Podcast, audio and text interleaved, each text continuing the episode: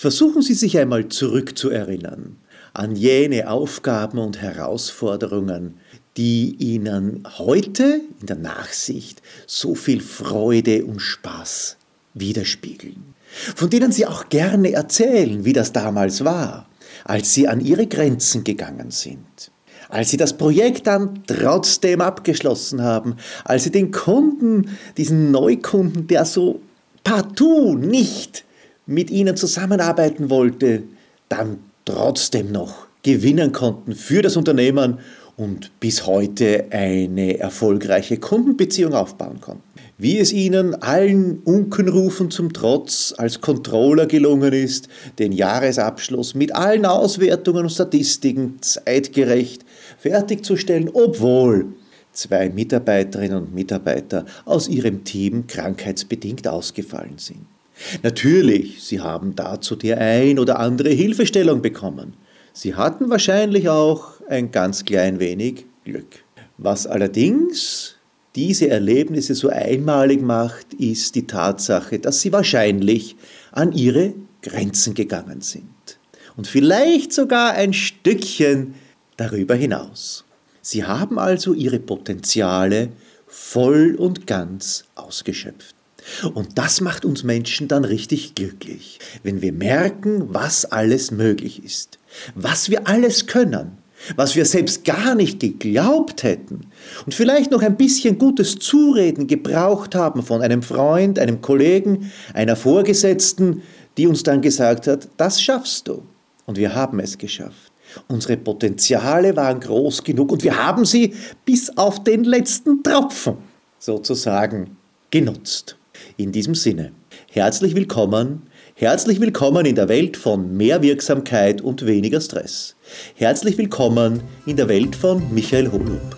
Sie hören einen Podcast zum Thema Potenziale entfalten. Potenziale sind ja ganz einfach gesprochen Fähigkeiten, die vorhanden sind, aber noch nicht umgesetzt wurden, also in der Realität unseres täglichen Tuns noch nicht angekommen sind. In unserer Welt, in der wir leben, werden natürlich zumeist die nicht ausgeschöpften Potenziale besprochen und analysiert. Das ist typisch für unsere Welt, wo wir lieber die Fehler suchen, als die Möglichkeiten erkennen möchten. So negativ wie ein Fehler ist das nicht ausgeschöpfte Potenzial natürlich nicht. Aber es zeigt ein bisschen auf, wenn das der Vorgesetzte oder die Chefin sagt, da hätten wir noch mehr tun können, weil es steckt ja schon in uns drinnen. Das ist an sich nicht falsch, aber nur die eine Seite der Medaille. Die zweite Seite ist aus meiner Sicht noch viel, viel spannender. Und zwar sind das Potenziale, die die zukünftige Entwicklung vorwegnehmen möchten. Also wohin kann ich mich in meinem Leben, in meinem Berufsleben, in den nächsten fünf Jahren, drei Jahren, im nächsten Jahr noch hin entwickeln? Was sind meine nächsten Stufen? Nicht nur auf der Karriereleiter, sondern auch in der persönlichen Weiterentwicklung.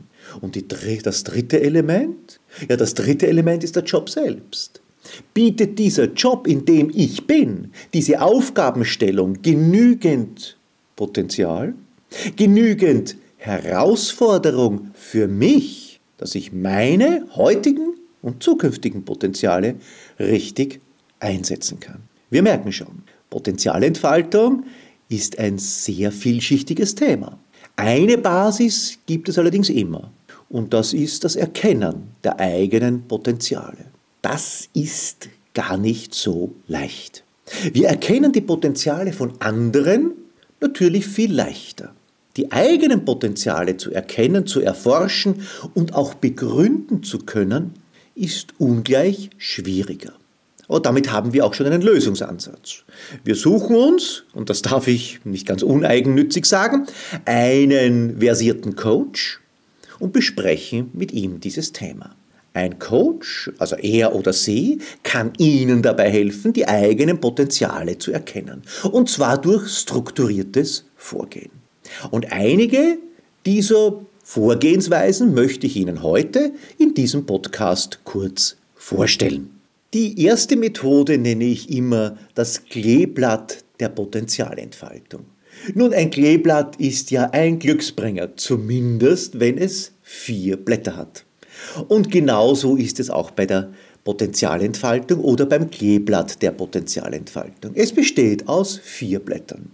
Und dieses vierblättrige Kleeblatt kann Ihnen, sagen wir es einmal vorsichtig, auch Glück bringen.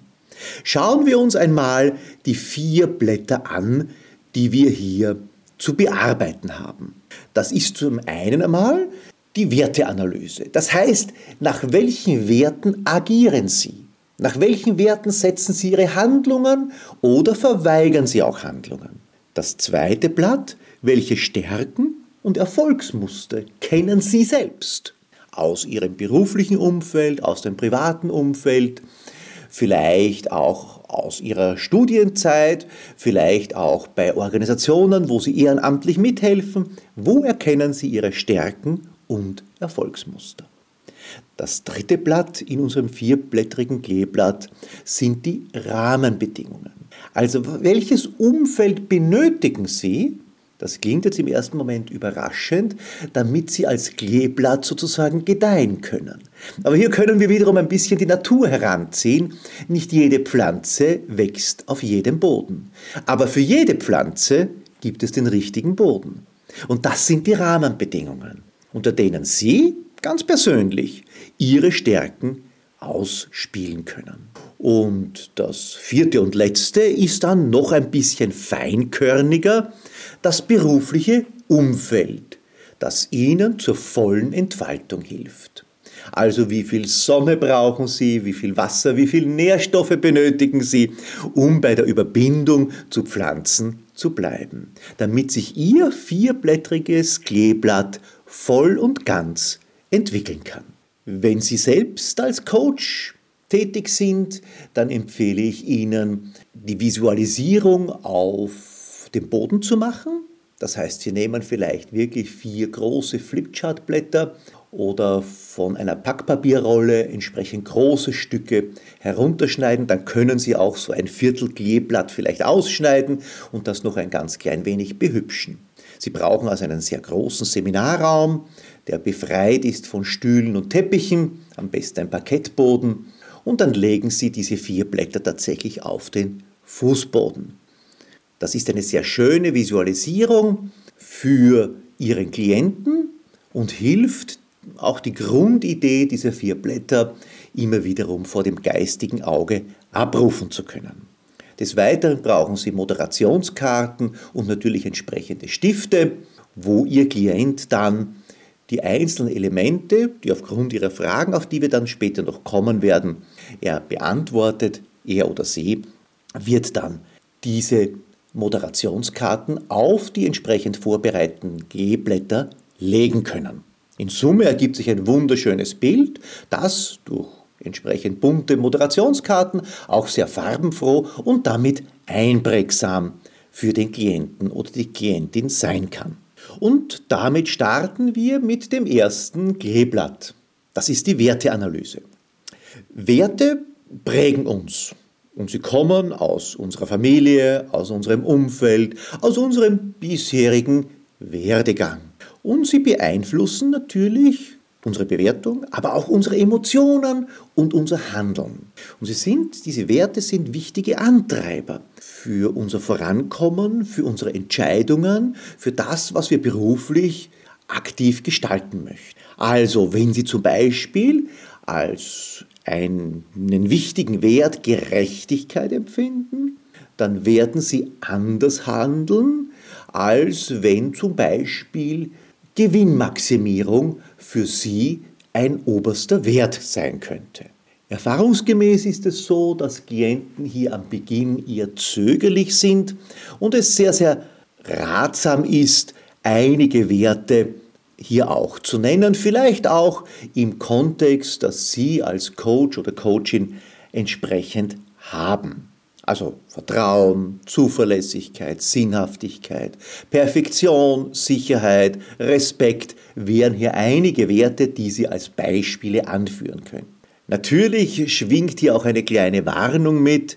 Im Regelfall wird der Klient oder die Klientin dann genau diese Werte, die Sie genannt haben, auch etwas deutlicher akzentuieren. Also wenn es irgendwie geht, bleiben Sie vielleicht bei den Fragen. Also eine typische Frage könnte sein, nach welchen Werten streben Sie? Oder eine einfachere Frage, was schätzen Sie an anderen Menschen? Auch der Umkehrschluss ist gerne gesehen und gerne gehört, weil wir uns da manchmal leichter tun. Was stört Sie bei anderen Menschen? Und wo reagieren Sie vielleicht sogar emotional? Und eine etwas globalere Frage unter Umständen, welche Werte haben Sie in Ihrer bisherigen Karriere geprägt? Wenn dann einige dieser Werte vom Klienten, von der Klientin notiert sind auf diesen Moderationskarten, dann bitten Sie die Klientin, sie entsprechend auf das erste Kleeblatt zu legen. Vielleicht auch eine Reihung bereits vorzunehmen und dann kommen die Fragen, die wir alle als Coach erkennen. Erscheint Ihnen diese Darstellung stimmig? Sind das Ihre Werte? Fehlen vielleicht noch welche? Und ist Ihnen jetzt in der Schlussbetrachtung noch etwas in den Sinn gekommen, was Sie unbedingt hier ergänzen möchten? Und dann ist es auch schon wiederum genug. Und wir wenden uns dem zweiten Blatt zu. Das zweite Blatt beschäftigt sich mit Stärken und Erfolgsmustern. Also die persönlichen Stärken zeigen ja, was wir so aus der Vergangenheit gelernt haben, wo wir Fähigkeiten entwickelt haben, äh, die uns erfolgreich gemacht haben. Weil auf diesen Grundfesten unserer Persönlichkeit können wir uns weiterentwickeln und weitere Potenziale entfalten. Auch hier wird der Klient wiederum gebeten, seine Potenziale, seine Stärken auf Moderationskarten zu schreiben. Vielleicht verwenden wir hier auch eine andere Farbe der Moderationskarten im Vergleich zu den Werten. Und dann sind auch hier wiederum Fragen notwendig. Und zwar aus einem einfachen Grund, unsere eigenen Stärken haben wir gelernt, so sind wir sozialisiert, darüber redet man nicht. Sich selbst zu loben, oh, das haben wir gar nicht gelernt. Aber hier müssen wir als Coach äh, beim Klienten, bei der Klientin das ein klein wenig herauslocken, herauskitzeln. Also die erste Frage lautet vielleicht, was können Sie besonders gut? Ganz ohne falsche Bescheidenheit. Eine weitere, die noch mehr unterstützend ist, was fällt Ihnen da leicht? Wo haben Sie viel Freude daran, es jeden Tag zu machen? und vielleicht ein bisschen die Fremdsicht auch herauszulocken. Was würden Ihre Freunde, Ihr Chef, Ihre Mitarbeiterinnen und Mitarbeiter, Ihre Kolleginnen und Kollegen sagen, was Sie ganz besonders gut können? Was war vielleicht beim letzten Jubiläum in der Ansprache Ihres Vorgesetzten, Ihrer Chefin, das entscheidende Wort, das Sie sich gemerkt haben als eine Ihrer Stärken? Und dann ganz konkret in die Sache hineingehend, Wann hatten Sie das letzte Mal Erfolg? Wann hatten Sie bisher Erfolg? Was war der größte, der zweit- und der drittgrößte Erfolg, den Sie nennen können? Und warum waren Sie dann so zufrieden mit dem, was Sie geleistet haben? Und was war Ihr Anteil daran? Also hier auch wiederum ein bisschen näher auf den Punkt zu kommen. Was war es konkret? Je konkreter, desto besser. Wenn Ihr Klient, Ihre Klientin einige dieser Stärken notieren konnte, was ich immer wiederum hoffe, dann können Sie als Coach auch den Advocatus Diaboli spielen. Aber bitte nur dann, wenn sehr viele Stärken bereits genannt wurden.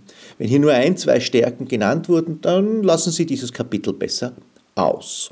Eine dieser typischen Fragen wäre, woran machen Sie diese Stärke tatsächlich fest?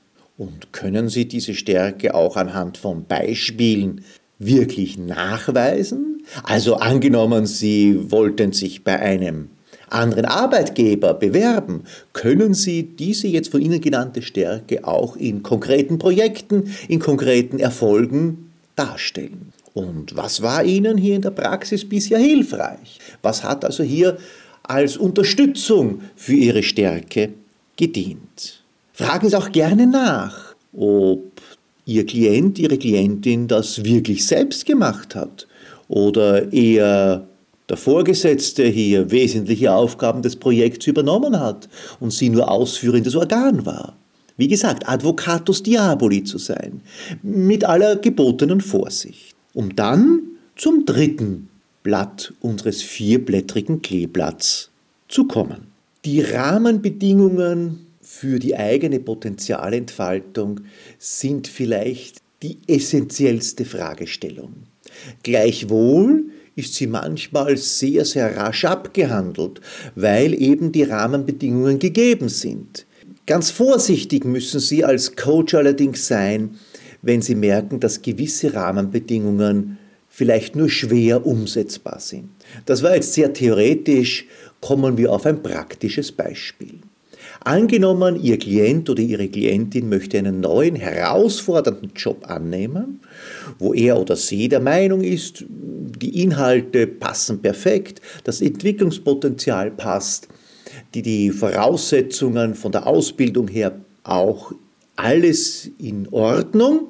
Auch Sie als Coach kommen zum selben Ergebnis. Allerdings bedeutet dieser Job eine Anfahrtsstrecke von täglich über eine Stunde in einer Richtung.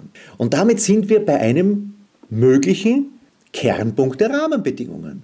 Kann Ihre Klientin, Ihr Klient rund zweieinhalb Stunden Fahrtzeit jeden Tag in, mit seiner Familie, mit seiner Partnerin, mit seinem Partner verantworten? Oder ist das eine Belastungssituation, die auch beim tollsten Job nicht zum Erfolg führen wird, weil die Rahmenbedingungen nicht stimmen. Ähnliches kann zum Beispiel auch gelten bei einzelnen Anforderungen, die vielleicht nicht der Kernbereich des äh, Jobs sind, aber noch dazugelernt werden müssen. Also zum Beispiel für den Bereich Controlling, wo jemand wirklich Fachexperte ist, aber im zukünftigen Job oder in dem neuen Schritt in der Karriere dann auch die Präsentationen vor dem Vorstand selbst durchführen wird müssen. Aber vor jeder Präsentation extremes Lampenfieber hat. Da ist das eine Rahmenbedingung, die vielleicht gar nicht erlernbar ist. Und dann Ihren Klienten, Ihre Klientin im jeweiligen neuen beruflichen Umfeld gar nicht glücklich werden lässt. Natürlich gehört auch die Gehaltsvorstellung zu den Rahmenbedingungen. Im ersten Moment klingt das relativ einfach, da wird ein Jahresgehalt aufgerufen und es passt oder es passt nicht. Nun, so einfach ist es meistens nicht. Wie viel davon ist variabler Anteil, wie viel davon ist fixer Anteil? Wie ist das Empfinden, die Emotionalität? Ihres Klienten, Ihrer Klientin bei der Höhe des Salärs. Ich habe schon des Öfteren erlebt, dass Klienten von mir daran, ich möchte nicht sagen gescheitert sind, aber sich dann unwohl gefühlt haben, einen solch großen Gehaltssprung überhaupt zu machen weil sie eben von einer anderen Firma um 40 Prozent höheres Gehalt angeboten bekommen haben und damit verbunden haben eine Erwartungshaltung an die Leistungsfähigkeit und Leistungsbereitschaft, wo sie sich nicht ganz sicher waren, ob sie dieser Erwartungshaltung gerecht werden können. Und das ist eine Rahmenbedingung. Also auch zu viel Gehalt kann für die eine oder andere Klientin hier Schwierigkeiten bedeuten. Aber auch ein zu hoher variabler Anteil, gerade im Außendienst, im Verkauf, im Projektgeschäft vielleicht, kann für einen Familienvater oder für die äh, Hauptverdienerin in einer Familie eine Schwierigkeit bedeuten. Insgesamt sollte dieses Kleeblatt in der Gesamtheit betrachtet werden. Das heißt, ist es für Ihre Klientin, für Ihren Klienten stimmig? Kann er oder sie damit gut leben, gut umgehen und kennt auch die Kanten und Ecken, die vielleicht ein bisschen scharfkantig sind und zu Verletzungen führen könnten. Also noch nicht ganz so angenehm sind. Aber wenn das Gesamtbild dann stimmt, wenn dieses Umfeld gegeben ist oder im nächsten Karriereschnitt gegeben sein wird, dann geht es zum vierten und letzten Blatt. Das vierte Blatt, das berufliche Umfeld, ist das heute bei weitem umfangreichste. Sehr viele Abwägungen sind hier notwendig und müssen vom Coach auch aktiv angesprochen werden. Das beginnt bei der Reisetätigkeit, also gerade in internationalen Konzernen ist ein Karrieresprung, eine Weiterentwicklung auf der Karriereleiter zumeist verbunden mit erhöhter Reisetätigkeit. Das kann allerdings auch genau in die andere Richtung gehen, dass mit einem Karrieresprung und einer jetzt eingeschränkten Reisetätigkeit, aber der Notwendigkeit, sich international auszutauschen, dann plötzlich Homeoffice das Gebot der Stunde wird, also man von zu Hause aus arbeiten muss und keine Kollegen mehr vorfindet. Das geht dann weiter in die Frage Großraumbüro oder Einzelbüros oder in Kleingruppen zu arbeiten. Also hier gibt es sehr viele grundsätzliche Fragestellungen, die vielleicht auch mit einem Karrieresprung und dem Arbeiten in einem anderen Land komplett anders zu betrachten sind. Ganz wesentlich natürlich ist die Zusammenarbeit mit Vorgesetzten und Kolleginnen und Kollegen. Das heißt, wie ist das Teamgefühl? Im vielleicht neuen Umfeld oder welches Umfeld brauche ich? Es gibt ganz einfach Einzelkämpfer, die sagen, für mich ist das einzig Entscheidende, dass ich für mich alleine in allen Aspekten meines beruflichen Werdegangs arbeiten kann, für meine eigenen Erfolge zu 100% verantwortlich bin und auch die Misserfolge selbst einstecken muss. Das andere Extrem sind natürlich sehr viele, auch gerade in Studienzeiten so geprägte Mitarbeiterinnen und Mitarbeiter, die sagen, wir können nur im Team arbeiten, wir wollen auch nur im Team arbeiten, wir brauchen diesen Austausch und dieses befruchtet werden von anderen Ideen, wir brauchen auch immer wieder den Advocatus Diaboli, der uns sagt, wo die Grenzen sind, sonst können wir nicht erfolgreich in Projekten, aber auch im Tagesgeschäft arbeiten. Das können Sie natürlich auch Ihren Klienten und Ihre Klientin befragen. Welches Gefühl hat sie oder er? Wo kann sich diese Blume des eigenen Potenzials am besten entfalten? Das ist für manche Klientinnen und Klienten gar nicht so einfach, weil zumeist sind wir der Meinung, so wie es jetzt ist, ist es gut. Das kann schon sein, aber es könnte ja ganz anders auch viel, viel besser sein. Und manchmal brauchen wir auch ja, einen kleinen Anstoß, um es uns überhaupt vorstellen zu können. Hier vielleicht ein Beispiel aus meinem beruflichen Werdegang. Ich habe also begonnen in typischen Einzelbüros, dann über Großraumbüro zum Homeoffice. Alle Übergänge waren für mich toll, insbesondere der Übergang von Einzelbüros in Großraumbüro. Der Übergang von Großraumbüro in Homeoffice habe ich vier, wenn nicht fünf oder sechs Monate gebraucht, um mich daran zu gewöhnen. Ich habe es mir nicht vorstellen können, wie schwierig es ist. Heute möchte ich es nicht mehr missen. Aber auch die Technik hat sich ja weiterentwickelt in diesen wenigen Jahren. Hier mit solchen Beispielen können Sie als Coach natürlich Ihrer Klientin und Ihrem Klienten ein bisschen auf die Sprünge helfen, damit hier ein klares Bild entsteht, was brauche ich. Auch Richtung Kommunikation zum Beispiel. Es gibt sehr viele Menschen, die heute nach der Methode arbeiten, ruf mich nicht an. Alles wird per E-Mail, alles per WhatsApp, bestenfalls per Telefonkonferenz durchgeführt. Das ist legitim, ist eine Arbeitsmethode, ist ein berufliches Umfeld, das diesen Menschen offensichtlich hilfreich ist. Andere allerdings sagen, der einzige wahre Kontakt ist der persönliche Kontakt und haben nur eine Sehnsucht, wann können wir wieder Hände schütteln, damit wir uns so begrüßen, wie wir es gewohnt waren. Und dann beginnt ein ganz anderes Gespräch, eine ganz andere Qualität eines Gesprächs, wenn ich Körpersprache, Mimik, Gestik und die gewählten Worte erkennen kann. Das ist berufliches Umfeld, wo wir uns wohlfühlen wollen. Nehmen Sie sich auch für diesen Part sehr viel Zeit. Es geht hier zumeist, obwohl wir glauben, es sei ein sachliches Thema, um sehr viel Emotion. Und damit haben Sie ein wunderschönes Kleeblatt mit Ihrem Klienten, mit Ihrer Klientin erstellt. Lassen Sie dieses Kleeblatt wirken, Fragen Sie natürlich nach, ob es noch Ergänzungen gibt. Fragen Sie nach, wo die größte Überraschung liegt, was Ihr Klient, Ihre Klientin vielleicht gar nicht angenommen hätte.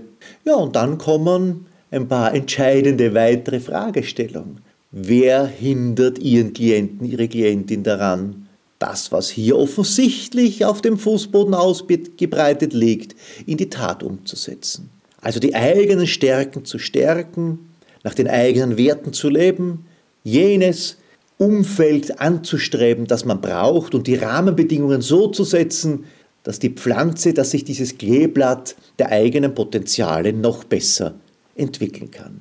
Wo sind die ersten Anknüpfungspunkte? Was sollte als erstes in Angriff genommen werden? Wo sind jene Punkte, die vielleicht heute noch am meisten stören?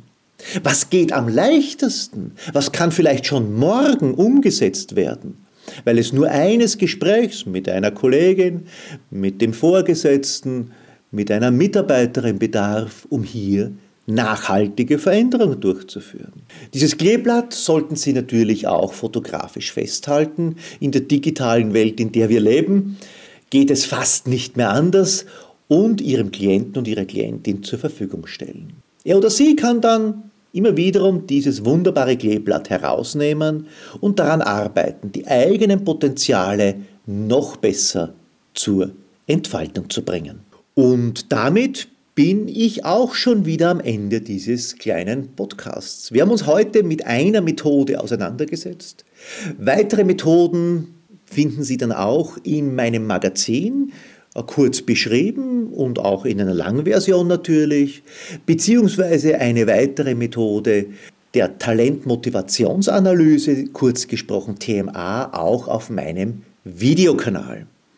Die kürzeste Form der Darstellung aller Methoden finden Sie wie immer in meinen Lernkarten, die Sie gerne auch kostenlos online verwenden können. Das ist eine Smartphone-Applikation, die ein wertvoller Wegbegleiter sein kann in allen beruflichen und auch in manchen privaten Lebenslagen.